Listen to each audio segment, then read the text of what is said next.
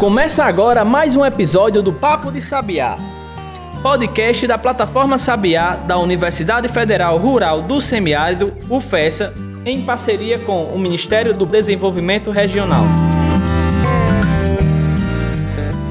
Olá pessoal, começando mais um episódio do Papo de Sabiá, podcast da plataforma Sabiá e também do Instituto Sabiá, né? Deixa eu me apresentar. Jean, olha, uma coisa que está tá acontecendo é que eu não estou me apresentando. Chama a minha atenção se eu, não me, se, eu, se eu não me apresentar da próxima vez, tá certo, gente? Meu nome é Carlos Adams, eu sou servidor da UFESA e estou aqui integrando esse episódio, tá certo? Esse projeto aqui do podcast da plataforma Sabiá, do Papo de Sabiá, tá certo? Então, sejam bem-vindos aqui ao nosso podcast semanal, traz conteúdos aí sobre inovação, empreendedorismo, sobre, enfim, reusos, né? A gente está batendo muito aí, falando muito sobre essa questão da necessidade de reuso. No último episódio, a gente falou sobre a questão da água e hoje a gente vai falar sobre um outro assunto extremamente importante no contexto atual, e daqui a pouco eu falo o que é. Jean Berg, meu querido, seja bem-vindo a mais um episódio. Tudo bem? Adams, estamos juntos de novo aqui, agora com mais um programa especial, hoje falando também de um tema extremamente interessante e atual, né, que cada vez mais chama a atenção não só no semiárido, mas no mundo inteiro. E venham com a gente curtir mais esse episódio. Gente, antes da gente começar a falar para valer aqui do, do nosso assunto de hoje, Vamos fazer um convite, né? Você que não acessou ainda a plataforma Sabiá, acessa plataformasabiá.com, tá certo? Esse é o endereço aí para você navegar, descobrir, explorar esse universo da inovação, do empreendedorismo, ou seja, e desfrutar de todos os serviços que a plataforma dispõe. plataformasabiar.com ou, se preferir, baixe o nosso aplicativo aí na sua loja de aplicativos preferida, né? Bom, mas hoje a gente vai falar sobre lixo, né? Lixo que, na verdade, hoje está se transformando em luxo, né? Cristiane Carvalho, tudo bem com você? Seja bem-vinda aqui ao nosso episódio. Oi, gente, tudo bem?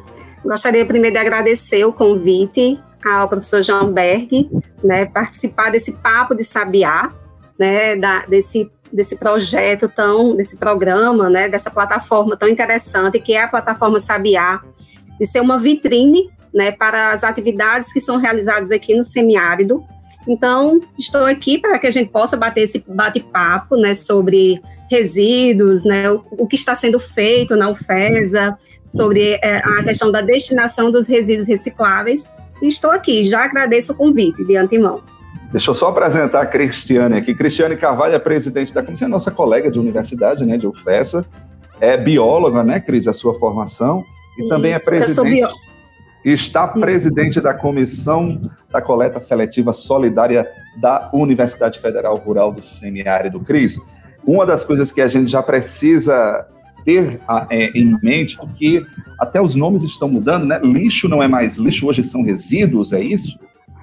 É isso mesmo, né, Adams? Assim, então, a gente até trabalha é, essa, essa mudança né, de comportamento das pessoas na instituição, através de cursos para os servidores, né, através de é, utilização de vídeos, produção de vídeos, porque hoje o, o, não, a gente não trabalha mais com esse conceito de lixo, né? Porque essa, esse conceito que nós tínhamos antes de, de lixo, né? De, de, de, o que era usado era jogado fora, né? Dessa economia que a gente vai falar daqui a pouco sobre o que é essa economia circular, né? Já tiramos esse conceito de lixo que, que estava dentro de um conceito de economia linear, né, que você tinha esse material, extraía, produzia e depois descartava. Né, não, não tinha esse retorno novamente para o ciclo dos materiais. Então, é um novo conceito, né, é o reaproveitamento, né, é um, tem, que tem tudo a ver com a sustentabilidade. Então, esse conceito de lixo já saiu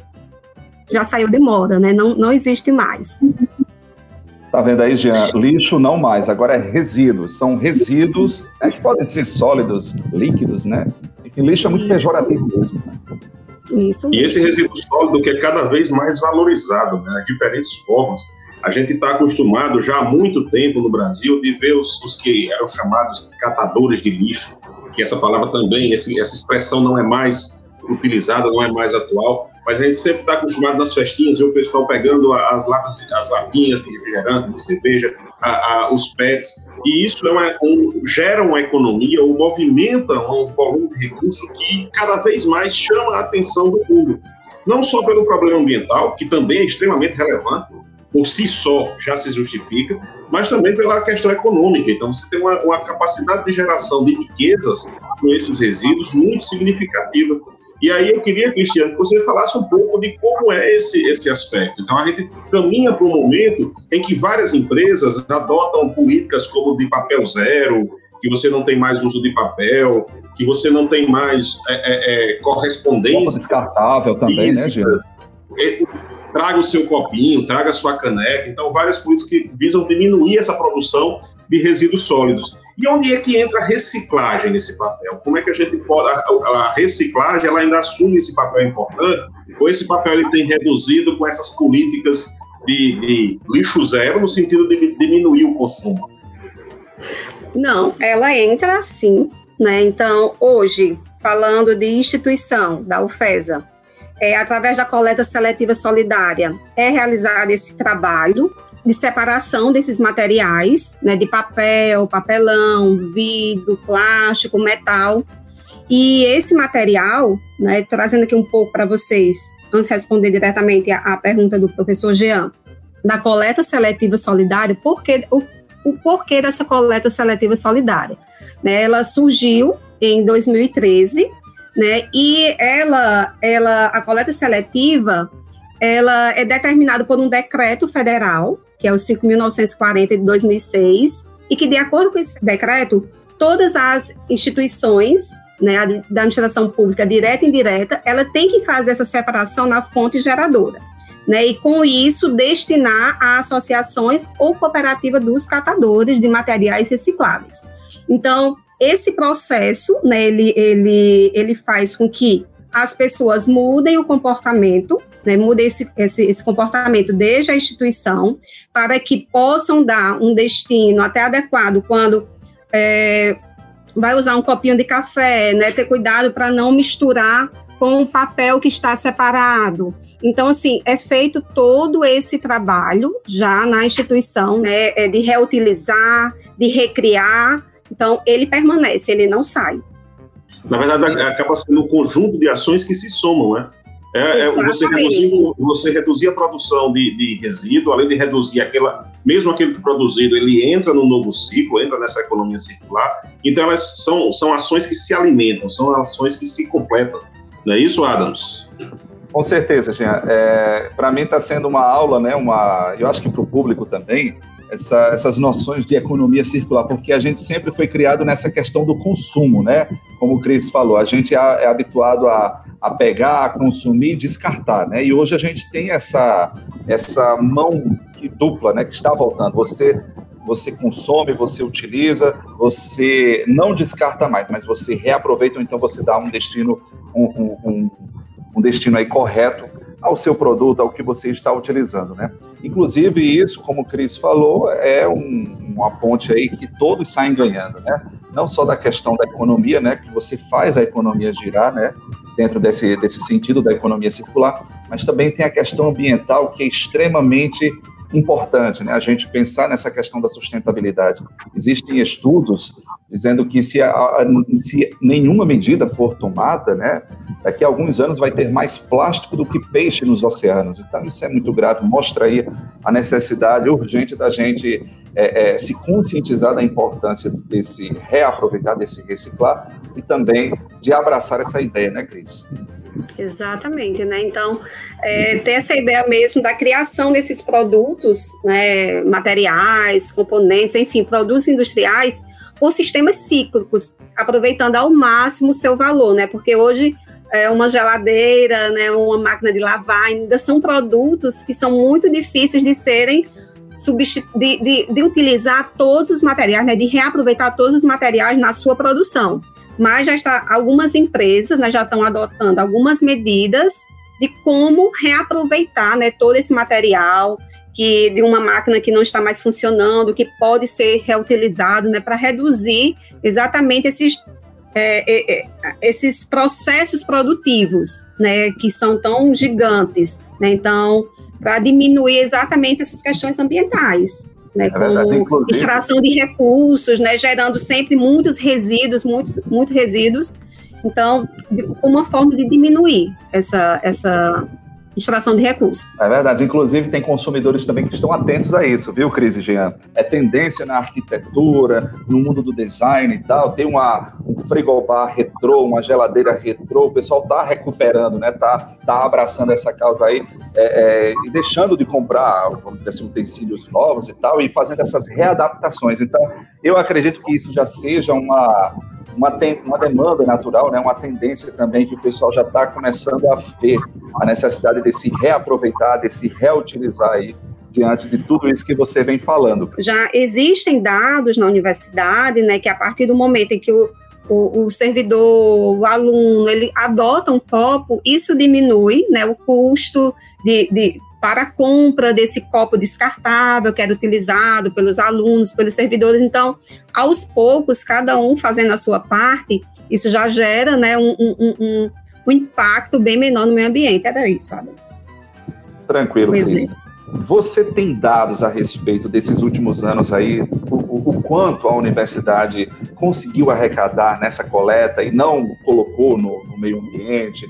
E só para complementar, Adams, para complementar a pergunta, Cristiano, que acho que dá para você colocar no mesmo contexto, é, essa é uma política que vem sendo adotada em várias instituições, é isso? isso. E qual é, tem uma fórmula para você chegar?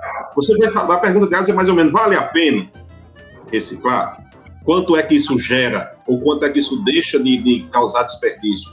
E a minha pergunta é, tem uma fórmula para você fazer isso? Como é esse caminho. Eu tô hoje, eu sou, por exemplo, gestor de uma escola, uma escola municipal, estadual ou mesmo privada, e quero implantar a minha escola. Existe um modelo para fazer isso? Pronto. É, respondendo à pergunta de Adams, né, em relação aos dados. O, eu tenho uns dados de 2019, né, da, porque a coleta seletiva solidária, ela surgiu em 2013, né, e está dentro do Plano de Logística Sustentável da UFESA.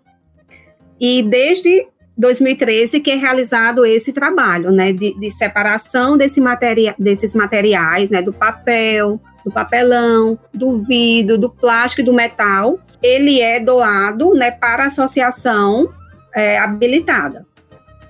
É, em 2019, a quantidade de papel e papelão foi 10.379 quilos, de vidro foi 581 quilos, plástico foi 1.600 quilos, metal foi cerca de 626 quilos, uma quantidade total foi de 13.148,8 quilos, né? Então, esse material, ele foi todo para a associação e gerou para a associação uma renda em torno de 24 mil reais, né? Então, com essa ação, né, a coleta seletiva solidária, ela traz vários benefícios. Um deles é diminuir os impactos ambientais e o outro é ser uma fonte de renda para uma associação, né, para uma associação ou cooperativa né, de catadores de, de materiais recicláveis. É, em relação a, a, questão de eu como fazer isso né, dentro da minha instituição, seja um, né, é, é, Jean falou aí sobre a escola, mas eu também posso fazer isso no meu condomínio, né? Como é que eu poderia fazer isso no meu condomínio?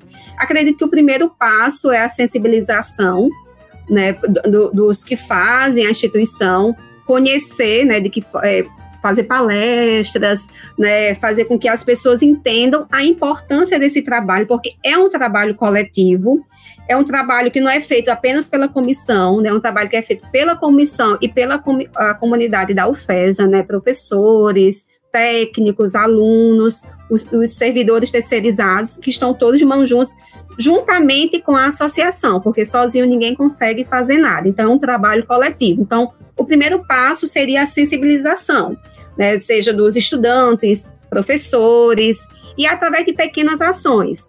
Muitas vezes as pessoas perguntam, ah, mas não precisa ter aquelas lixeiras, né, coloridas, aquela que é, é, é cor para papelão, por vidros. Não, não existe essa necessidade. Né? Então, na UFESA, nós fizemos de forma bem simples, né? pegamos do, dois, dois, do, dois tambores, duas bombonas, onde um coloca o material que é reciclado e o outro material que não é reciclado. Então, dessa forma, é mais fácil né, você fazer uma ação mais simples na escola para não precisar ter um recurso para fazer isso. Não, não precisa você ter nenhum recurso. Você pode fazer com o que você tem, com as lixeiras simples que você tem na escola, né, e desenvolver essa ação. Então, seja através de palestras, chama o professor de biologia, né, chama o professor de química para que possa fazer um, um, um, um projetinho em conjunto e realizar essa ação.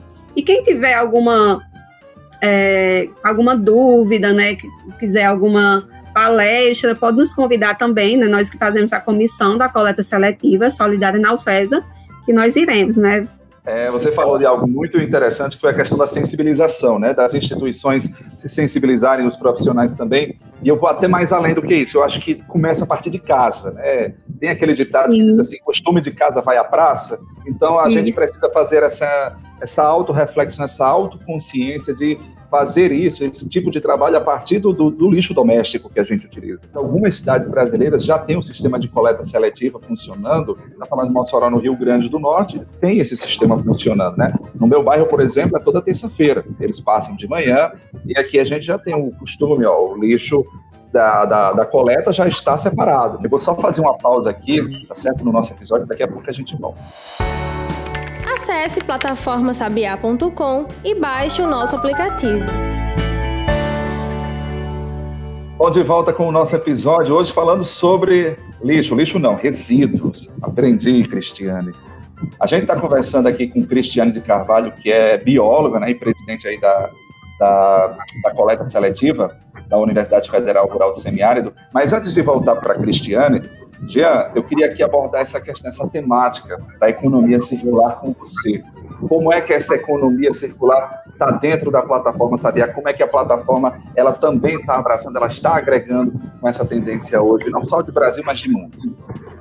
A economia circular, Adams, ela, é um, ela faz parte de um programa do Ministério do Desenvolvimento Regional que apoia a plataforma Sabiá, que é a, as rotas da integração nacional. E dentro dessas rotas da integração nacional tem uma rota que é a rota da economia circular. E a gente tem trabalhado com isso dentro da plataforma, mais especificamente com ênfase na, no reuso de água, né, na, no reuso de resíduos líquidos para a produção de vegetais, para a produção de alimentos. Então a gente tem trabalhado muito forte com isso. Mas não descarte, eu tenho certeza que também uma outra área que a gente vai abraçar porque tem muita tecnologia gerada, era aí que eu queria é, tanger um pouco a nossa conversa agora, tem muita tecnologia sendo gerada para reaproveitar de forma cada vez mais eficiente os resíduos sólidos. E aí você fechou o bloco passado do, falando um pouco dessa, dessa necessidade da coleta seletiva nos bairros, nas casas das pessoas, para mudar essa mudança de consciência. Aí eu falo, eu pergunto a Cristiane, Cristiane, o que é que falta? Então, tem uma, uma, uma carência de infraestrutura. O Brasil, só para pegar um dado importante, o Brasil é o, é o, país da América Latina que mais gera resíduo sólido. E está entre os países, aí é um dado é, é, negativo, ele está ainda entre os países de economia emergente que menos aproveita esse resíduo sólido. Apesar de ter avançado muito nos últimos anos, nós ainda somos um dos países que menos aproveita.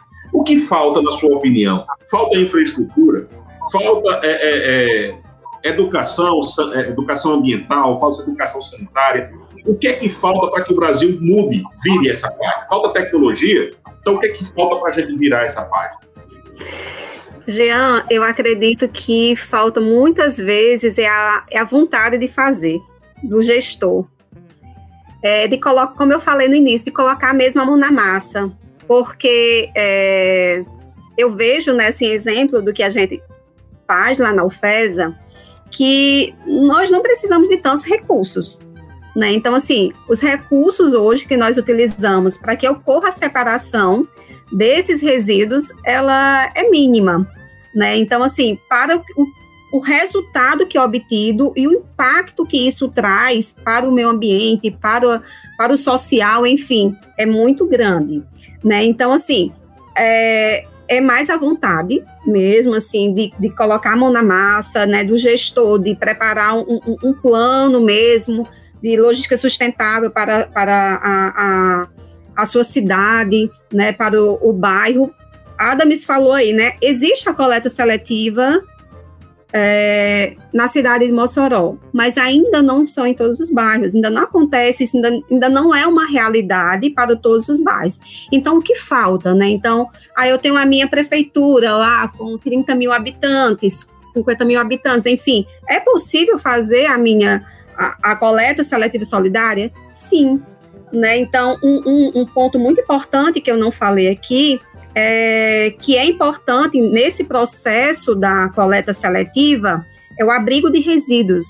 Né? Então, em 2015, foi é, inaugurado o abrigo de resíduos da Universidade Federal Rural do Semiárido, e isso foi muito importante, porque todo o material né, ele, da universidade ele é coletado pelo, pelos os servidores terceirizados, levam esse material para o abrigo e no abrigo é feito toda toda a triagem dos materiais que eu já falei, né? Papelão, papel, metal, enfim. E quando o, o a associação vem pegar esse material, ele já está todo separado, né? Separado os resíduos que vão para reciclagem, né? Os materiais que vão para reciclagem, e é separado também os resíduos, no caso, os materiais não recicláveis que vai para o lixo comum. Né? Então, é muito importante, né? um dos pontos importantes para quem pensa em, em, adotar coleta seletiva solidária, seja na sua cidade, seja no, no, na, no seu bairro, na sua escola, é ter o abrigo. Né? Então, esse abrigo de resíduos, que o custo não é muito alto, né? então, que quem, quem quiser conhecer, né, após pandemia, o, o abrigo da UFESA, ele é um modelo, né, um modelo muito que, que é muito bom e que quem, quem tiver curiosidade pode nos procurar depois. Você sabia? Vocês sabem quantas cidades brasileiras, quantos municípios dispõem desse sistema de coleta seletiva? Nós temos 5.570 municípios. Desse universo, vocês imaginam quantos dispõem de coleta seletiva? Jean e Cristiano? Eu acredito que um percentual baixo, né? especialmente nos pequenos municípios. Eu não sei exatamente quanto, quanto, mas é um percentual baixo. Pois é, segundo uma pesquisa aqui é, de 2016, pode ser até um dado mais é, é, defasado, mas é a, a, informação que a gente tem aqui. Ó. Em 2016, apenas 1.055 municípios dos 5.570 possuíam aí esse sistema de coleta seletiva, que corresponde apenas 18% dos municípios brasileiros, o que mostra aí que a gente ainda precisa evoluir muito, muito mesmo. É uma realidade, talvez, da, das grandes cidades, né, Cris, a, a, a, coleta seletiva, mas que ela precisa chegar também nas pequenas cidades e principalmente na zona rural. Né?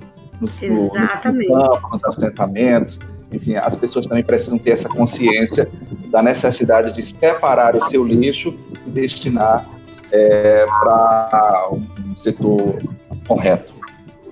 Essa dificuldade de infraestrutura, Adolfo, também é uma realidade.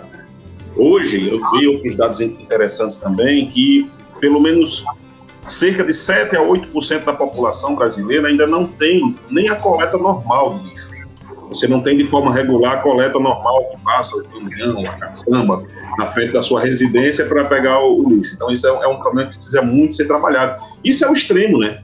Sem falar naqueles vários casos que você ainda, ainda tem lixões em várias cidades que ainda não fizeram adaptação do, do, do, dos aterros sanitários. Então, tem todo um processo que precisa ainda ser trabalhado de forma muito, muito assertiva. E a UFESA vem fazendo isso. A UFESA é a Universidade Federal Rural do Semiárido. Você que está me escutando aí, essa semana nós estávamos falando, Cristiano, que a gente tem ouvinte até nos Estados Unidos. Né? A gente teve acesso aí, baixando o nosso o nosso, a, a, os nossos episódios aí no, no, nas plataformas, né? não vou fazer propaganda, propaganda de nenhum, mas nas plataformas de podcast, ouvintes de todo o país e inclusive de fora do país. Então, pra, a gente é internacional. Falando da coleta seletiva da Universidade Federal Rural do Semiárido, que fica localizada aqui é o campus sede em Mossoró e ainda está nos municípios de Pau dos Ferros, Angicos e Caraúbas, todos localizados no Rio Grande do Norte, estado do semiárido brasileiro. E a UFESA, é, Cristiana, não sei se todos conhecem também, mas ela já tem um histórico de ganhar prêmios, né, com, com o processo de economia circular. A gente já tem prêmio do professor Nildo, que teve no nosso último episódio, quem não escutou, vai lá e escuta o nosso sexto episódio, que foi com o professor Nildo Dias, que ganhou recentemente um prêmio, trabalhando com reuso de águas no Nordeste, águas salobras, e também já ganhou o prêmio com a própria coleta seletiva. A gente ganhou um prêmio, acho que em 2015 ou foi 2016, que gerou, inclusive, Adams, eu não sei se você lembra, mas a nossa primeira usina solar. E a UFESA, recentemente também, ganhou um prêmio como uma das instituições que proporcionalmente tinha mais energia renovável utilizada na sua base. E parece que ganhamos outro prêmio, né, Cristiano? Recentemente aí teve mais um prêmio. Que história foi essa? Conta aí pra gente. Foi, foi sim. Eu recebi um e-mail né, do responsável do Instituto Lixo Zero Brasil, é, comunicando que a UFESA tinha recebido o título Atitude Cidadã 2021, né, que esse título tem o objetivo de reconhecer os indivíduos que tornam realidade o conceito lixo zero né, em cada cidade. Então, a UFESA ela teve esse reconhecimento. Né? E através dessa premiação, premiação né, mostra que nós estamos no caminho certo, né, com engajamento, comprometimento com a causa do conceito que é lixo zero. Essa, essa, é a chamada corrente do bem, né? Você vem uma, uma premiação puxando outra e vem virando uma prática comum em nossa instituição. Então dá, um, dá de fato um orgulho de falar disso, que a gente já ganhou o prêmio de reuso de água, de reuso de, do, do material reciclável, esse já é o segundo prêmio de energia limpa. Então, isso é fundamental, isso precisa ser mais mostrado para servir de exemplo, não só para outras instituições, mas para outros órgãos, para as pessoas. É, isso é muito bom falar, é a corrente do bem chamada. É verdade. Inclusive, Jeane, dentro desse contexto aí de sustentabilidade, a universidade também está se preparando para trocar lâmpadas, né? Eu acho que é um processo que, inclusive, já começou é, por LED, lâmpadas LED aí por todo o campus, principalmente em Mossoró, mas a tendência é que vá também para os outros campos. Ou seja, para representar essa questão da, da, da sustentabilidade, né?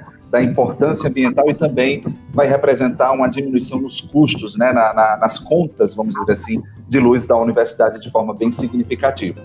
Então, mostra também, é uma necessidade. Eu acho que, independente da empresa ser pública ou privada, essa temática da, sustentabilidade, ela está muito presente, né? Muito presente mesmo. A empresa que polui, que não descarta corretamente os seus, os seus resíduos, que não reaproveita, de repente, o seu sistema de água, do, do ar-condicionado e tal, ela está fadada a não ter sucesso. Então, a gente também percebe esse parâmetro né, de, de, sucesso das empresas quando a gente faz essa, essa avaliação na, na, na, sua sustentabilidade, né, nos seus, vamos dizer assim, certificados ambientais, né, Cris?